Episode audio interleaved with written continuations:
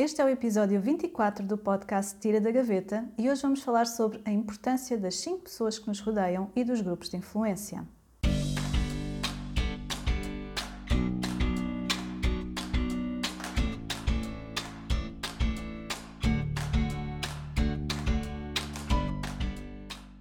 Bem-vindo ao podcast Tira da Gaveta. Eu sou a Alexandre e ajudo pessoas em fase de mudança profissional. Aqui no podcast converso com duas grandes amigas, a Joana e a Sara, sobre vidas profissionais não lineares, desafios e conquistas em busca da realização profissional. Olá Joana, olá Sara. Olá, olá, boa tarde. Sandra. Olá, olá aos nossos ouvintes, bem-vindos. Então, o tema de hoje acaba por ser aqui complementar a um episódio que nós gravámos há algum tempo, que foi o episódio 14, sobre lidar com a opinião dos outros onde nós andámos aqui a falar sobre a importância de termos as pessoas certas à nossa volta e como lidar com os comentários e opiniões mais negativos.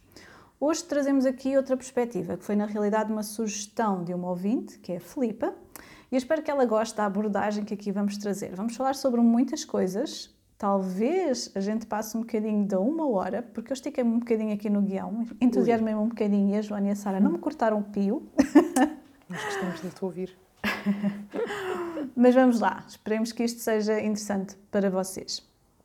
Então, somos a média das 5 pessoas que nos rodeiam, é assim um daqueles chavões que circulam por aí, e eu confesso que há algum tempo andei a pesquisar a origem deste conceito e não fiquei muito elucidada. Ou seja, eu fiquei, mas isto é algo que até é contestado por alguns especialistas que referem não haver nenhuma evidência em como isto é verdade. E então a origem do conceito fica um, um pouco dúbia. Esta frase surgiu com o autor e orador motivacional Jim Rohn, que diz que nós somos a média das cinco pessoas com quem passamos mais tempo. E a teoria dele é que, de acordo com a lei das médias, o resultado de qualquer situação será a média de todos os resultados. Nós podemos interagir com muitas pessoas, mas são aquelas que estão mais próximas de nós, nomeadamente as cinco pessoas mais próximas de nós, que irão ter maior impacto na nossa forma de pensar e de tomar decisões.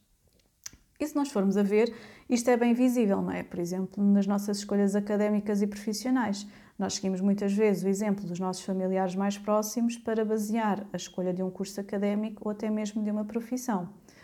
Já uma vez aqui falámos sobre isto, por exemplo, um, que eu contei que tinha seguido uh, no secundário um curso tecnológico de administração porque eu via a minha mãe e o meu avô materno a trabalharem nestas áreas administrativas e da contabilidade.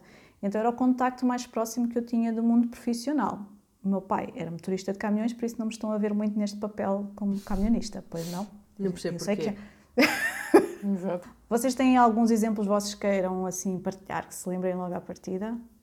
Eu concordo e não concordo. Ou seja, eu consigo hum. pensar em alguns exemplos da minha vida em que isso se aplica na perfeição e hum. outros nem por isso. Uh, um exemplo misto, digamos assim, é que eu passei a minha vida a ouvir toda a gente uh, a perguntar-me se eu ia ser enfermeira como os meus pais. Aliás, quando, uhum. então quando ia ao hospital era, era certo e sabido que toda a gente ia dizer ah, também vai ser enfermeira como a mãe e o pai. não, em princípio não. Porque eu sempre tive a certeza de que não queria trabalhar na área da saúde. Porém, eu tenho um perfil uh, muito vincado de uma pessoa cuidadora. Uh, e talvez isso venha do exemplo que tive em casa de pessoas que dedicaram toda a sua vida a cuidar dos outros na sua profissão. Portanto, não tanto a área de trabalho, mas mais o perfil de personalidade, claramente foi uma, uma influência.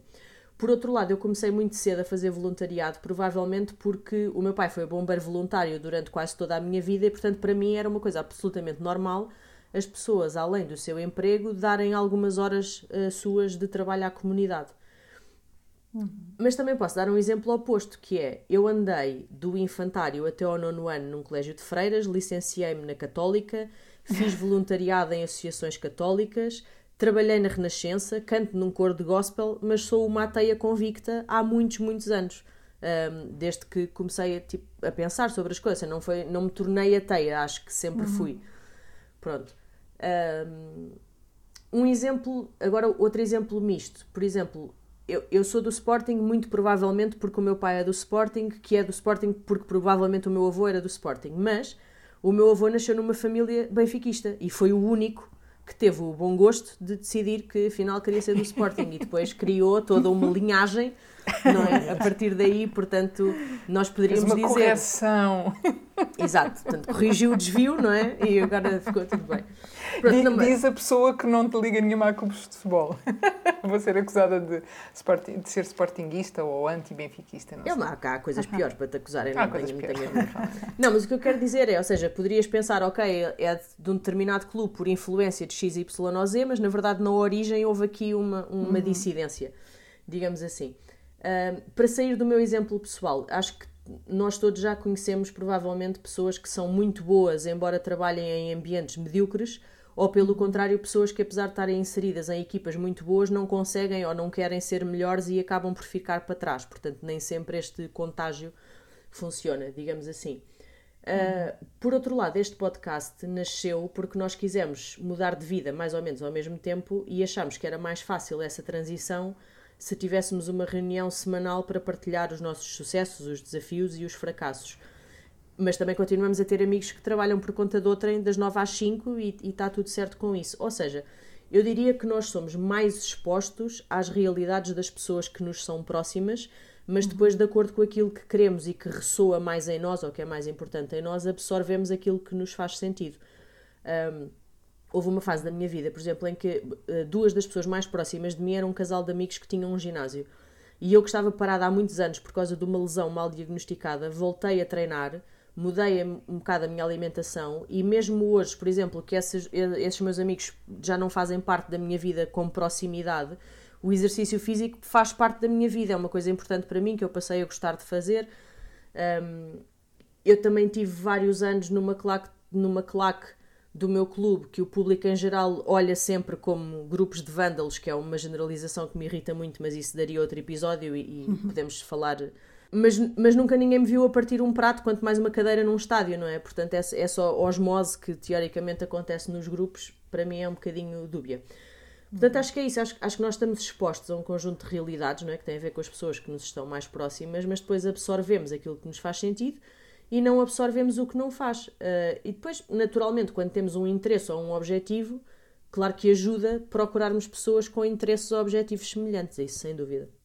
Hum, e olha, eu, eu concordo totalmente convosco. Eu, eu penso que é bem real a, a influência que os outros têm em nós, uh, se a opinião ou o afeto dessas pessoas é importante para nós, mas também penso que somos capazes de olhar o comportamento ou o conselho de alguém que pertence ao nosso círculo mais próximo Uh, e não concordar nem alinhar com isso, não é? Portanto, um, eu acho que depende muito da fase da vida em que estamos e do grau de, de autoconhecimento consciente, uh, do, do, autoconhecimento consciente que temos de nós próprios, não é?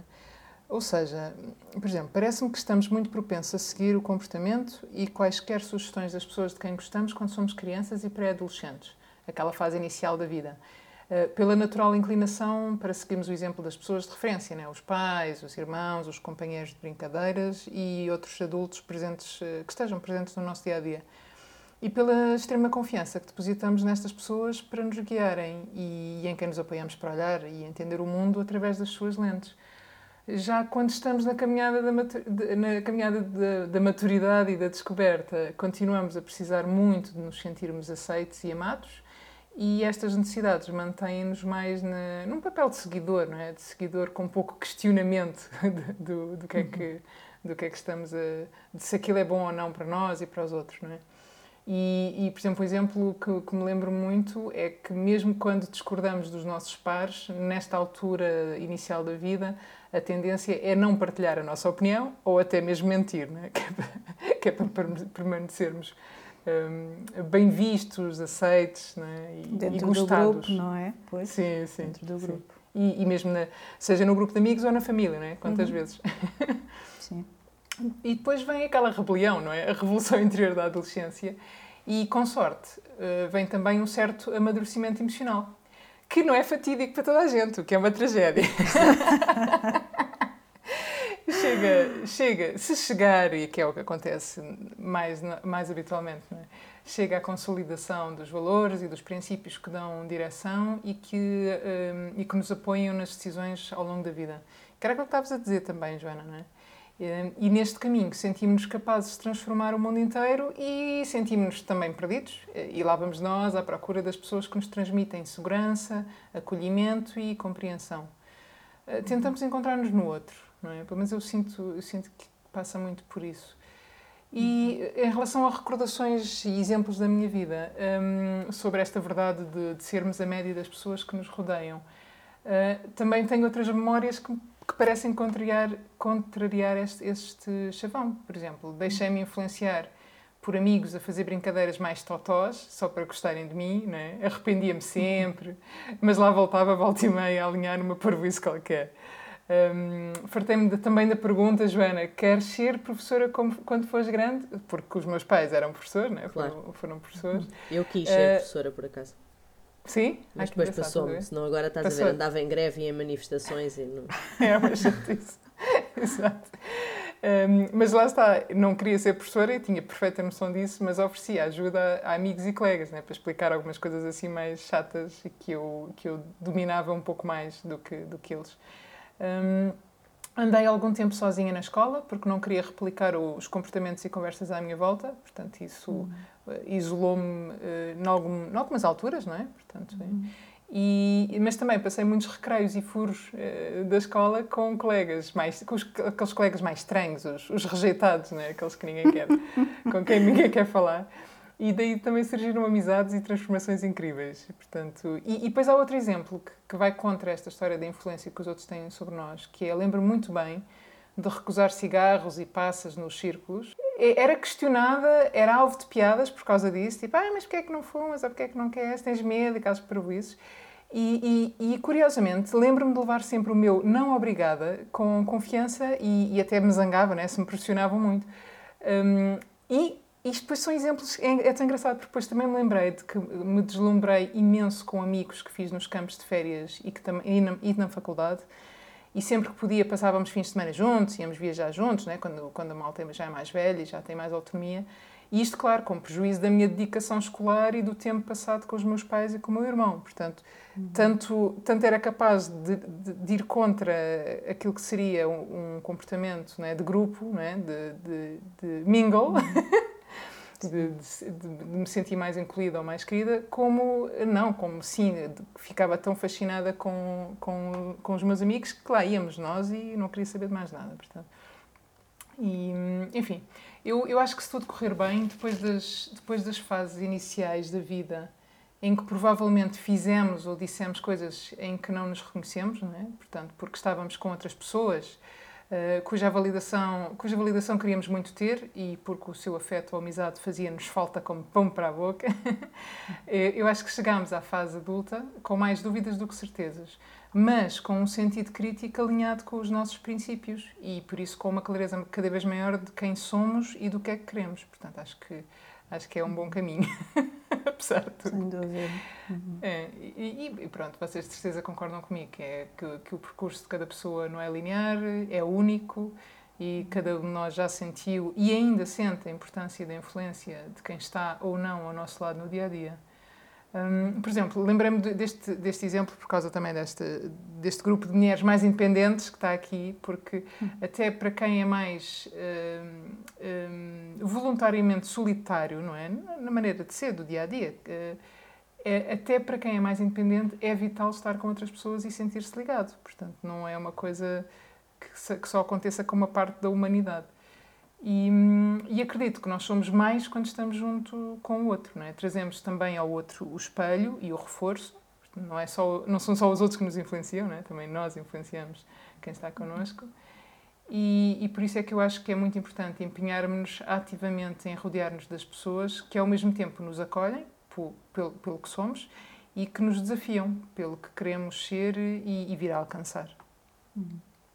Eu gosto muito desta perspectiva que tu trouxeste aqui, Sara, que foi quase o, o, percurso da pessoa, não é? Portanto, desde que é criança até o ser adulta, não é? E, e de como realmente vai acontecendo esta, este desenvolvimento do sentido crítico, como tu dizias, ou, ou deixarmos influenciar ou não pelos que estão à nossa volta. Portanto, acho que trouxeste aqui uma, uma história bonita do percurso que nós, uhum. que nós percorremos, não é? Ao longo da vida. Uh, e que de facto que em algumas fases nós podemos sentir esta influência mais, mais presente ou não, não é? Uh, por exemplo, na fase da adolescência, que nós temos mais aquela necessidade, aquele sentimento de pertença, um, até uma, uma idade mais adulta, quando começamos a, a, falar mais sobre o autoconhecimento, não é? Também é o tema que nós já falámos aqui, e em que nós começamos a questionar mais e, e quando nós resolvemos de facto fazer alguma coisa diferente daquilo que sempre fizemos até ali e estamos inseridos num conjunto de pessoas que sempre fizeram a mesma coisa, depois é difícil quebrar estes, estes círculos, não é? Estes, estes vínculos que nós temos à nossa volta. Um, mas, portanto, quer esta teoria tenha fundamento ou não, uh, e mesmo de acordo com os exemplos que vocês estavam a dar, não é? Que veem que sim, isto faz algum sentido, outras vezes nem tanto. Uhum. Uh, nós conseguimos ver esta rede de pessoas e a sua influência a funcionarem na prática, não é? É como, como eu estava a dizer, se por exemplo queremos criar o nosso próprio negócio, construir uma carreira diferente do convencional, se nós tivermos pessoas à nossa volta muito conservadoras, muito tradicionais, não é? Ou até com aquele discurso mais pessimista, com muitas preocupações, isso vai influenciar a nossa motivação e deixar-nos mais inseguros em relação a fazer algo diferente.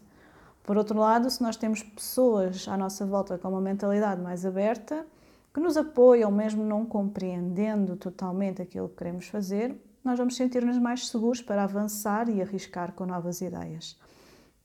Mas esta história de sermos influenciados pelos outros pode ir ainda mais longe, nomeadamente até aos nossos antepassados.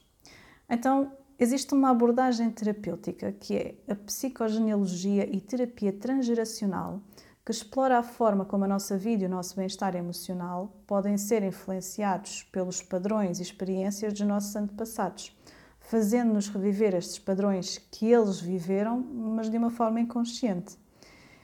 E através de um trabalho terapêutico, que tem como base a árvore genealógica, Descobrem-se aqui crenças e padrões herdados dos nossos antepassados, de forma a compreender padrões emocionais e comportamentais que podem estar ligados ao histórico familiar e até mesmo curar alguns traumas e feridas emocionais do passado.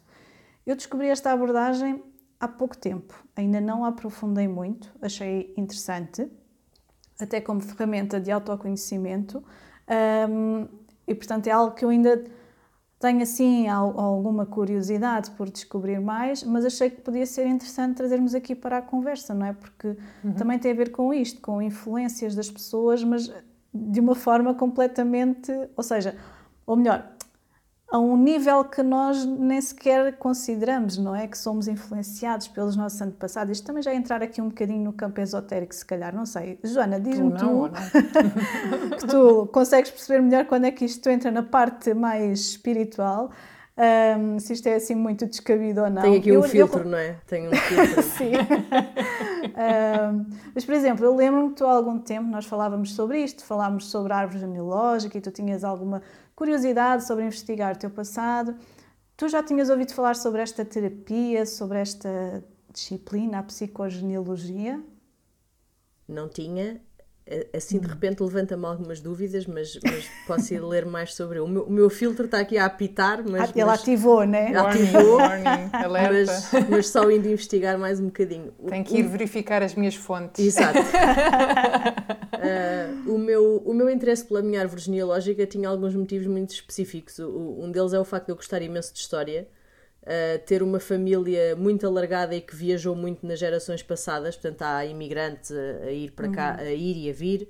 Uh, esta tradição das viagens, como vocês sabem, eu tenho tentado manter com bastante intensidade.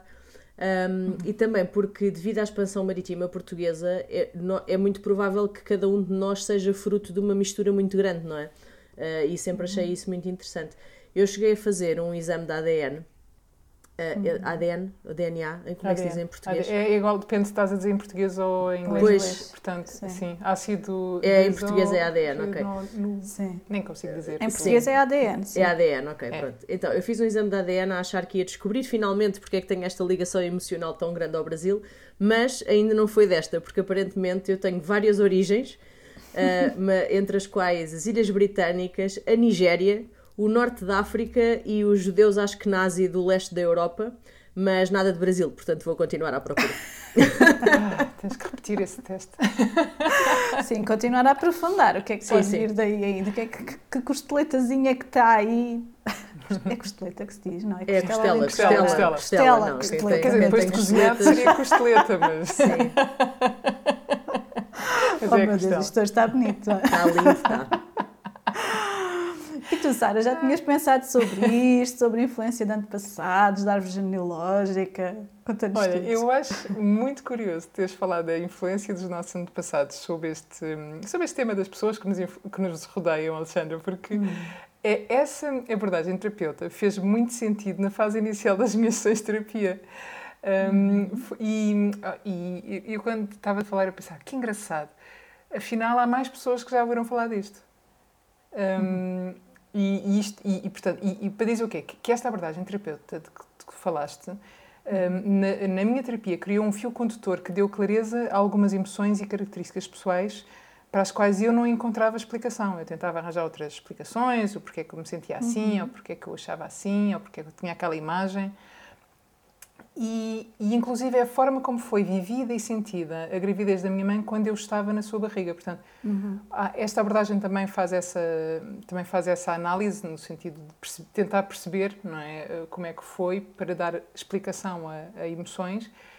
E olha foi muito interessante foi também quando eu ouvi pela primeira vez fiquei meio cética mas a verdade é que me ajudou e, e funcionou realmente para dar sentido Portanto, isto pode trazer luz a emoções que estão a bloquear-nos e que não ultrapassamos enquanto não entendemos a sua origem. Pronto, e de facto, depois de ter feito também essa abordagem na, na terapia, houve coisas e, e emoções que eu finalmente eh, entendi e arrumei e, e- e ficou tudo espetacularmente. hum, é, como, é como se fizesse um puzzle, não é? Como se houvesse ali umas peças que aquilo não parece que não dá, não dá, não dá, e de repente, pumba, disseste, ah, agora já estou a ver, agora já estou a ver. Pronto, portanto, é giro falar disto, porque realmente estas influências, isto parece muito esotérico, não é? mas estas influências dos antepassados eh, são também elas em si influências, porque nó- nós, nós somos genes que vão circulando ao longo de várias gerações, não é? Portanto, faz algum sentido, porque há, há- há comportamentos que são. eh, é como se fossem gravados de uma forma inconsciente no nosso. do- neste, no nosso ADN. Está, na nossa. Porque nem tudo é consciência, não é? Nós sabemos isso muito bem. A mente humana só tem uma parte consciente, pois tudo o resto eh, tem outros circuitos. Portanto, isto, olha, no início também achei estranhíssimo, mas fez sentido para mim, portanto acredito que fará sentido para mais pessoas. Agora, acerca do teste genético, eu ainda não fiz, mas tenho muita curiosidade. E- mas desconfio que a maneira como eu me sinto nesta terra hum, diz-me eu tenho origem nos quatro cantos da terra, do mundo. Certeza absoluta. Filha de navegadores, portanto. Provavelmente. Andei por aí. É uma alma do mundo. boa, boa. Ok. Então, vamos lá agora sair aqui da parte esotérica espiritual e de antepassados. E voltando aqui à questão de como as pessoas mais próximas de nós nos podem influenciar, gostava de trazer aqui outro conceito agora, que é tipo o oposto, né? que é a evidência científica. O que é que, o que, é que nos dizem Vamos! sobre isto? Na jornada de lirar já. Então, existe uma teoria, que é a teoria do cérebro social, e que deriva de, de um campo que é a neurociência social, que estuda a relação entre o cérebro e o comportamento social. E o que é que descobriu esta, esta disciplina? Descobriu que existe uma variedade de células cerebrais, que são os neurónios espelho, que detectam o movimento que outra pessoa vai fazer e os seus sentimentos, preparando-nos instantaneamente para imitar esse movimento e sentir o mesmo. Eu estou aqui a um, para, parafrasear. Acho que é Muito assim, bem. Parafrasear. o autor que diz isto, e o autor que, que é o Daniel Goleman, ele, é, ele escreveu o livro Inteligência Social, a nova ciência social das relações humanas. E o que ele diz é que existem vários sistemas de neurónios espelho que permitem não só imitar ações, mas também ler intenções, ler emoções e deduzir as implicações sociais daquilo que outra pessoa está a fazer. Então, ele diz também que é a própria concepção do cérebro que o torna um cérebro social, levando a que duas pessoas, quando se cruzam, se interliguem automaticamente, quer seja através da expressão facial, da voz ou do toque, e ficam sintonizadas com o estado interior da outra pessoa. Eu acho isto espetacular. Eu acho isto maravilhoso, não é? Estudar como é que este, este órgãozinho nosso, não é? Depois consegue ter esta influência no exterior, como é que isto nos influencia nas nossas relações. Eu acho realmente que isto é, é uma área super interessante de estudar. E depois demonstra também a importância das emoções em qualquer relacionamento, porque o nosso estado interior vai, através desta ponte neural, afetar o cérebro daqueles com quem interagimos, tal como o seu estado vai afetar-nos a nós. Então, se eu estiver perto de uma pessoa positiva, lá está, as pessoas que estão mais perto de nós, as tais 5 pessoas, o meu estado vai ser influenciado por essa positividade, enquanto que, ao estar num ambiente com relacionamentos tóxicos, isso vai acabar por ser prejudicial para o meu estado emocional e pode-se refletir também nas minhas ações. É como se houvesse aqui um contágio emocional. Um, e eu acho realmente que isto é, isto é espetacular. Portanto, não sei se vocês já tinham ouvido falar sobre isto ou não. Uh, já tinha, o, o, conceito de neurónio espelho não é completamente estranho para uhum. mim, portanto já, já, já li. Eu, eu não só acho a ciência fascinante, como uh, acho o cérebro um, um, um órgão absolutamente extraordinário. Uhum. E eu não, não, não vou falar muito sobre aquilo que tu falaste, porque não é uma área sobre a qual eu leia muito, portanto, eu sei que a ciência tem feito descobertas super interessantes, mas não estou uh, super por dentro.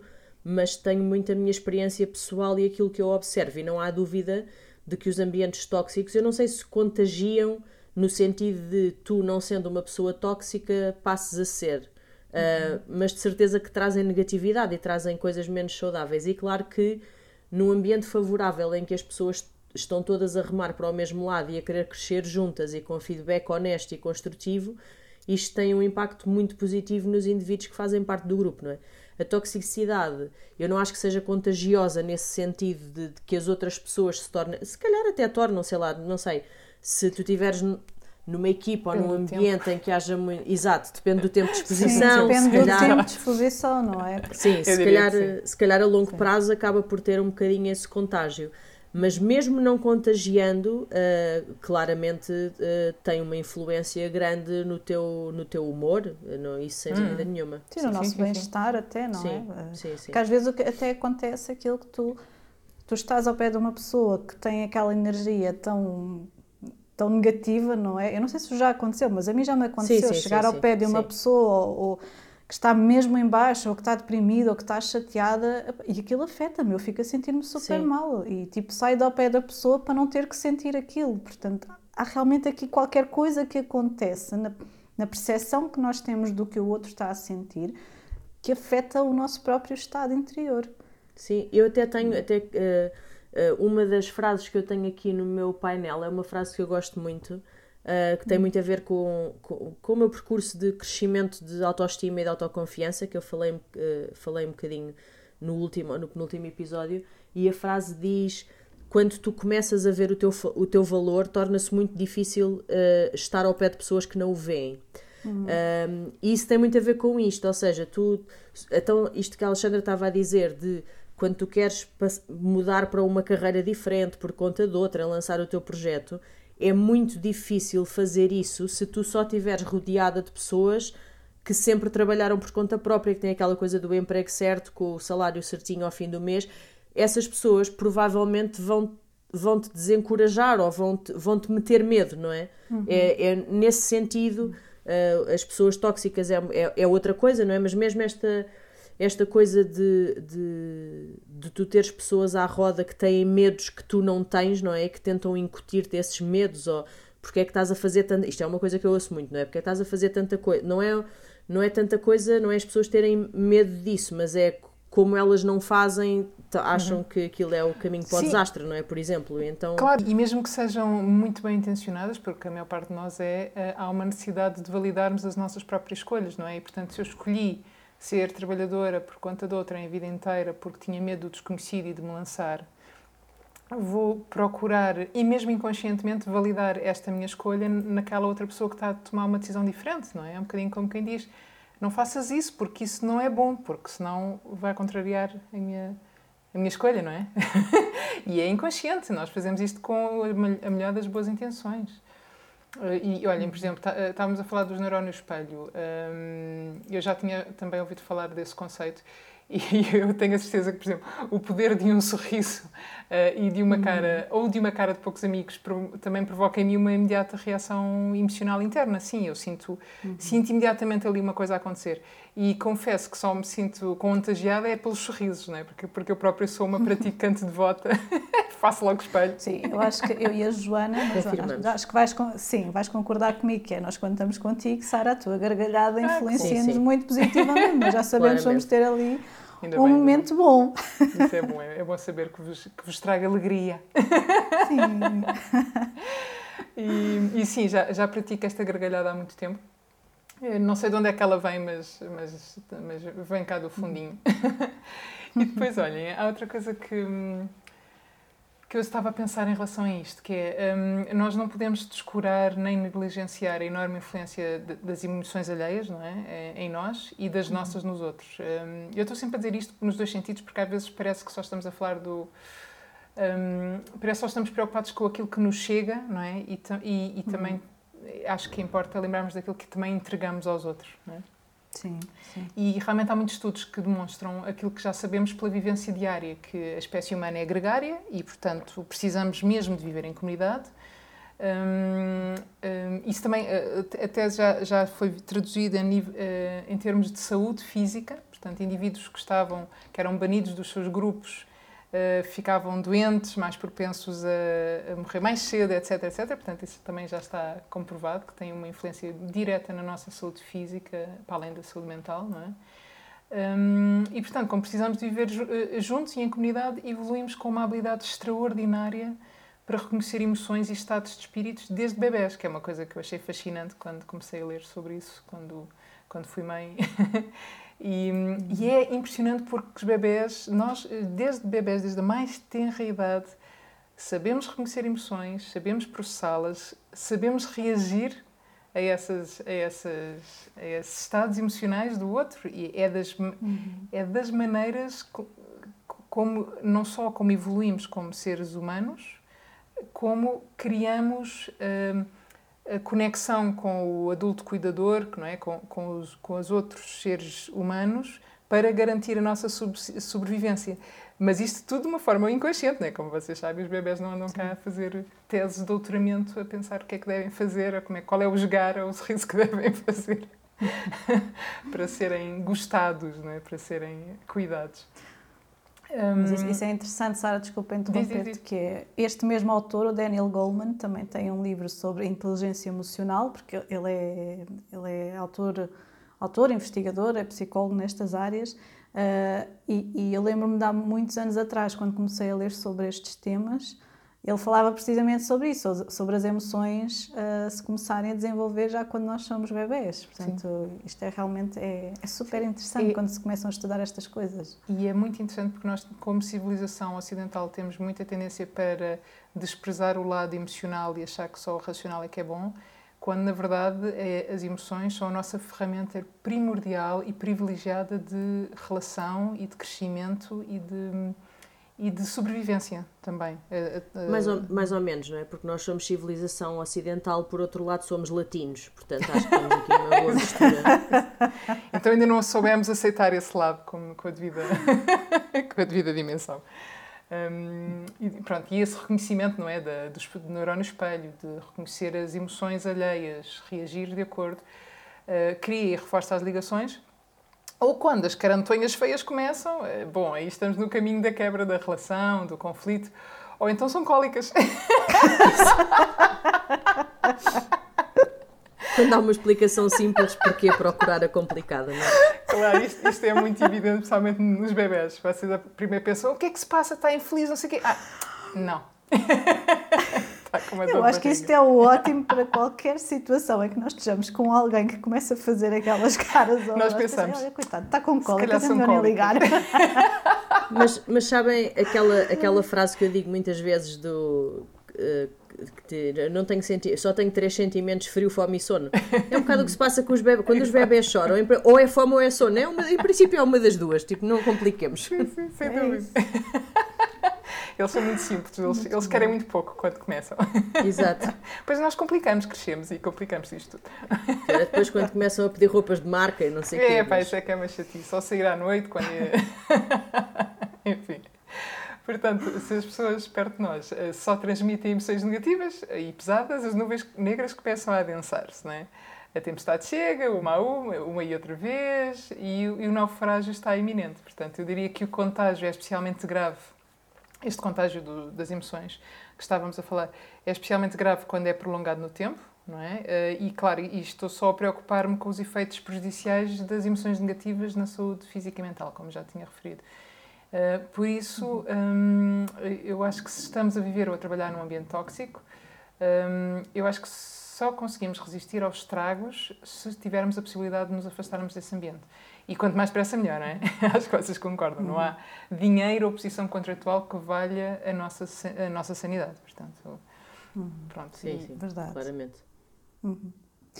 Eu estou-vos aqui a ouvir e tenho-me lembrado várias vezes de uma frase, e fui aqui à procura agora, não me lembrava exatamente do nome do autor, mas é uma frase que costuma estar sempre muito presente hum, nas apresentações da associação onde eu faço voluntariado, que é a Solo Adventures, e muitas das vezes hum, a Joana, ah, que é a presidente, fala desta frase, que é nós transformamos-nos em nós mesmos através dos outros.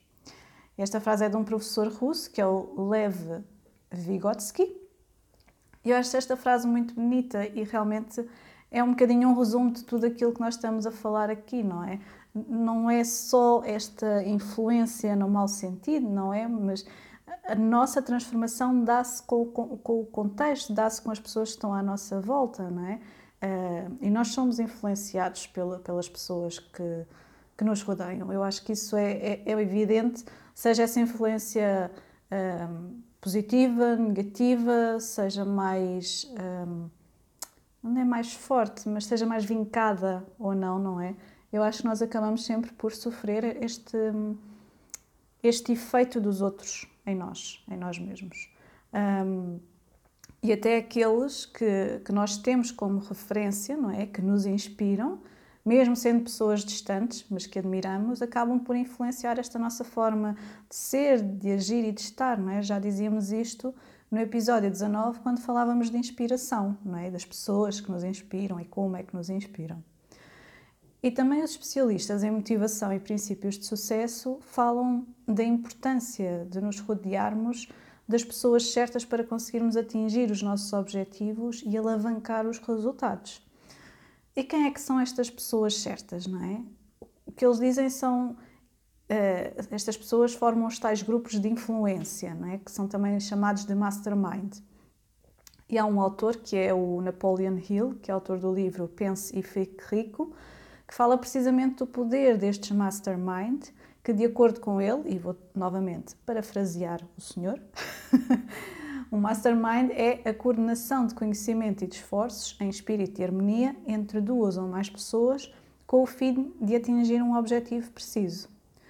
Portanto, no fundo é juntar duas ou mais pessoas que têm uma forma de pensar semelhante, não é? E, e algum ponto de interesse em comum, que depois partilham o seu conhecimento, a sua experiência, os seus contactos, qualquer informação relevante e acabam por se ajudar e alavancar umas às outras neste espírito de entreajuda. Portanto, muito, como a Joana há bocadinho falava e tu também, Sara, não é? De que é importante termos estes pontos em comuns com, com os grupos em que estamos. E no fundo foi aquilo que nos juntou, a nós, Alexandra, Joana e Sara, quando começámos a fazer as dailies, portanto, umas reuniões regulares, periódicas, para nos ajudarmos na criação dos nossos projetos e foi isto que deu origem ao podcast. Então, Joana, queres falar novamente como é que tudo isto começou? Relembrar, se calhar, os nossos ouvintes ou que estão a ouvir-nos pela primeira vez, como é que isto começou? Sim, assim, de maneira rápida, como eu já referi no início da conversa, eu acho que é natural que nós proativamente procuremos pessoas ou grupos tenham interesses ou objetivos semelhantes, não é? Para podermos partilhar os fracassos, os desafios e, e as estratégias que nos levarão ao sucesso. Um, no caso do podcast, foi isso mesmo que aconteceu. Eu e a Sara ficámos desempregadas e tu querias muito criar o teu projeto, isto aconteceu tudo mais ou menos ao mesmo tempo. E tal como as equipas de desenvolvimento de software com quem nós trabalhamos tinham essas pequenas reuniões diárias para se sincronizarem, pareceu-me útil que nós, que estávamos cada uma a trabalhar sozinha na sua jornada de se lançar por conta própria, tivéssemos também um momento de sincronização em que nos obrigássemos a fazer um ponto de situação até com alguém externo ao nosso projeto, uhum. não é? Para ter essa visão. Um, e, e, discutir onde estávamos, os desafios e as conquistas que estávamos a viver, e ninguém melhor do que isso do que duas amigas que estavam a passar pelo mesmo processo. Uh, e portanto, depois de algum tempo a fazermos estas reuniões, como eu tenho o bicho da rádio, pareceu-me que era boa ideia partilharmos estas nossas conversas com mais pessoas que pudessem estar a passar pelo mesmo, porque isto foi ainda naquela fase uh, de, da Covid em que estávamos todos em casa e havia mesmo muita gente a enfrentar desafios muito semelhantes. Pronto, e depois foi só o tempo de convencer a Alexandra a pôr isto em podcast. Foi duro, mas resultou. Resultou. Passar, estamos quase a fazer dois anos, ainda cá estamos. Com algumas incrível. pausas, é verdade, mas Uau. o tempo passa no instante. Meu Deus. E tu, Sara, também lembras-te como é que tudo isto começou, não é? Sim, sim, olha, eh, eu lembro que primeiras reuniões entre as três eram duas vezes por semana, pelo menos tentávamos agendar duas vezes por semana, nem sempre dava, mas era o nosso esforço. Eh, depois passámos a fazer uma reunião semanal, Uh, apenas, porque também achámos que era mais prático e conciso, falámos logo da semana uhum. inteira. E, e, porque no fim do ano já não estávamos muito empenhadas em fazê-las com a regularidade habitual, porque sentíamos falta de ti, Alexandra. a Joana e eu um, uh, eh, decidimos desafiar-nos mutuamente a mudar um pouco estas reuniões, uh, estas, uhum. estas, estes momentos de, de partilha. Então o que é que nós fizemos? Inspirámos-nos na mentoria que, que nos deste, Alexandra, porque de facto tivemos, uhum. aí aprendemos realmente muitas estratégias e tornámos as reuniões em momentos de partilha, eh, mas também de verificação do andamento dos nossos objetivos pessoais, não é? dos objetivos pessoais que cada uma tinha para si. E, e, portanto, eh, como é que fizemos? Eh, a primeira, como é que definimos? O processo é, é simples. A primeira reunião de cada mês é o momento em que partilhamos os objetivos que temos para esse mês. Hum, esses objetivos podem ser uh, relacionados com trabalho, pessoais, relacionais, saúde, financeiros, espirituais, o que vocês quiserem, uh, têm a de ser quantificáveis, não é? Que é para podermos uhum. verificar se eles estão a, a acontecer ou não. Um, e, e, depois, nas semanas seguintes, uh, vamos partilhando como está a correr, uh, quais é que são os objetivos que atingimos na semana anterior e quais vamos atingir na semana que está a começar. Nós, eh, nós reunimos à segunda-feira exatamente para, para ter já a visão da semana toda. Um, na última semana de cada mês fazemos o balanço do mês inteiro, que está, que está a findar, não é? Uh, celebramos juntas, partilhamos o que correu mal e como poderíamos ter feito diferente. Portanto, tentamos aqui, uh, tentamos e ajudamos uma à outra realmente a, a perceber o, o que é que podemos mudar, no fundo, para aplicar no mês seguinte. Eh, este acompanhamento mais concreto, que é quantificável, eh, a par da partilha desestruturada e descontraída que caracteriza as nossas conversas, claro, tem garantido eh, que nos sentimos individualmente mais comprometidas em alcançar os objetivos. Ehm, porque defini-los sozinhas é possível, toda a gente pode definir sozinho os seus objetivos, mas quando temos alguém com quem nos comprometemos, isto ajuda muito. Pelo menos a nós tem-nos uhum. ajudado. Uhum. Um, a mim ajuda muito. E permite criar mais momentos de partilha de ideias para alcançar os resultados que nós pretendemos. Portanto, está a correr super bem. e claro, Alexandra, sempre quiseres é só carregar o link do evento no teu calendário e juntar-te. Sim, eu acho, eu acho, acho admirável esta forma que vocês arranjaram de se um, entreajudarem, não é? E aqui para os nossos ouvintes perceberem, eu não estou nestas reuniões, eu entretanto parei porque tinha muitas outras coisas a acontecer e, e estava-me a ser difícil uh, conseguir acompanhar este ritmo, uh, até porque eu tenho muita dificuldade em termos de rotinas e ter reuniões semanais uh, é uma coisa que me causa alguma comissão ao fim de algum tempo, portanto, isto no início ainda era bom porque era uma novidade, depois de, de alguns meses, se não, são, se não foi um ano, se calhar, não sim, sei, sim, aí, talvez um mais de um ano, eu comecei a sentir que. Ah, todas as semanas. Ah, a mesma reunião. Portanto, há eu que adoro dizer-. Deixa-me dizer uma coisa, Alexandra. Há que dizer a verdade. É muito difícil acompanhar os objetivos da, da Joana hein? e as tarefas e as milhares de coisas que ela consegue fazer numa semana, Sim, que em geral um ser humano normal demora, vá, dois meses a concluir. Desculpem, eu não mas- faço por mal. Mas, portanto, isto para dizer que eu não estou nestas reuniões, porque neste momento tenho, tenho outros objetivos, precisava de outro tipo de apoio regular, ahm, mas fiquei super contente por saber que elas conseguiam estar aqui a fazer este, ah, esta, esta entreajuda e encontrar este modelo que, que realmente as ajuda a manter o foco e, e a, a conseguirem alcançar os objetivos que pretendem e desenvolver os hábitos que, que querem desenvolver para 2023, que é o ano em que E claro, e estamos. a galhofa está sempre presente. Sim, Exato. sim, fortíssimas em galhofa. Ah, e é isto, portanto, isto é um exemplo de como é que nós as três não é? começámos por criar este grupo para nos entreajudarmos e eu acredito que às vezes é assim que as coisas começam, portanto, de forma muito informal. Ahm, e já houve várias vezes em que eu pensei em criar um grupo, mas com pessoas mais focadas ah, nesta parte de criação de projeto, projeto de criação de negócio que estão nesta fase, não é? Porque aquilo que eu vou ouvindo, e ainda no outro dia houve uma pessoa que partilhou isto comigo no Instagram, é que sente falta de conseguir falar com pessoas que estão na mesma fase da jornada, com as mesmas dificuldades, e nem sempre nós conseguimos encontrar as pessoas certas para falar sobre aquilo que estamos a sentir. Já pensei uma outra vez, porque é que não crio eu este grupo, não é? E trago estas pessoas, mas depois tenho receio por causa da questão da rotina e depois não quero uh, defraudar expectativas, um, porque eu acho que também depois é preciso haver compromisso, não é? Quando nós um, juntamos as pessoas e dizemos, ok, vamos ajudar-nos, é mesmo para nos ajudarmos, é mesmo para nós trabalharmos em nós, mas também poder trazer valor para os outros, não é? Uh, eu acho que isso é importante.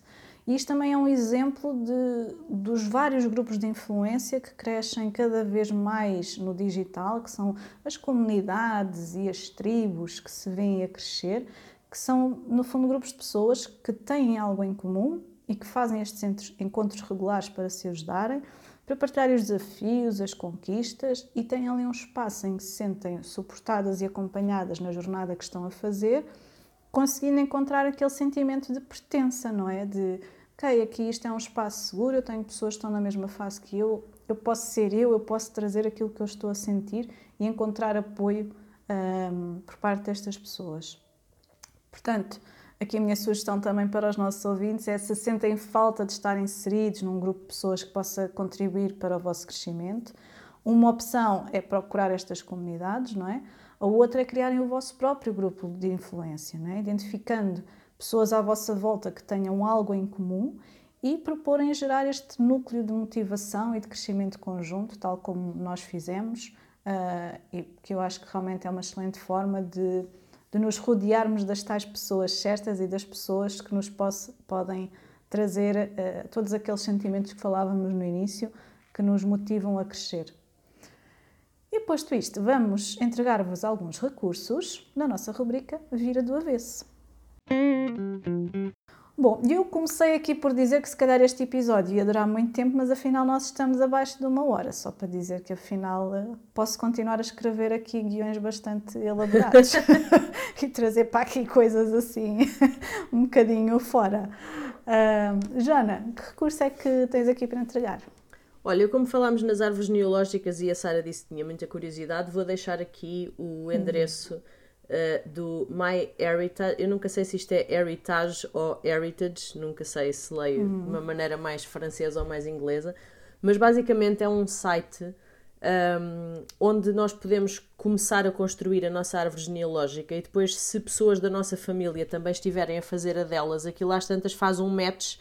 Um, e encontra, por exemplo, eu estou a construir a minha e vou até uma prima em segundo grau, etc.